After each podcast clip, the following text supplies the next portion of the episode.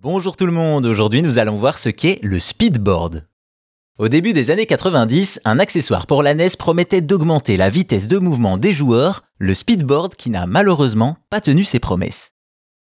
Quand la NES sort au Japon et puis dans le reste du monde, c'est un véritable événement dans l'industrie encore jeune du jeu vidéo. Aussi, à cette époque, on est encore dans des conceptions assez simples, surtout pour les manettes. Une croix directionnelle, deux boutons d'action A et B, et Start et Select, souvent secondaires pour le gameplay.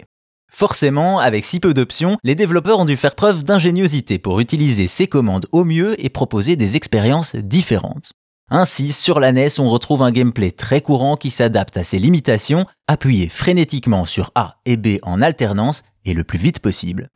Sur NES, un des titres les plus connus utilisant ce gameplay n'est autre que Track Field, un jeu d'athlétisme.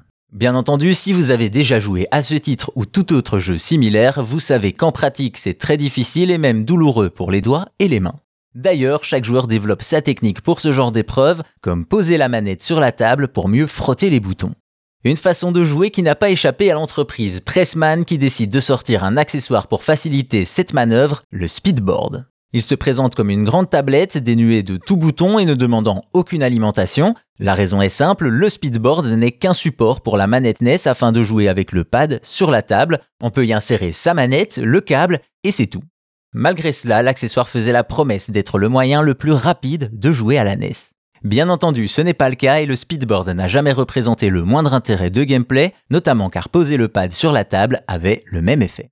Au final, on se souvient du speedboard comme témoin d'une époque où l'on devait martyriser nos boutons et surtout comme l'un des accessoires les plus inutiles du gaming.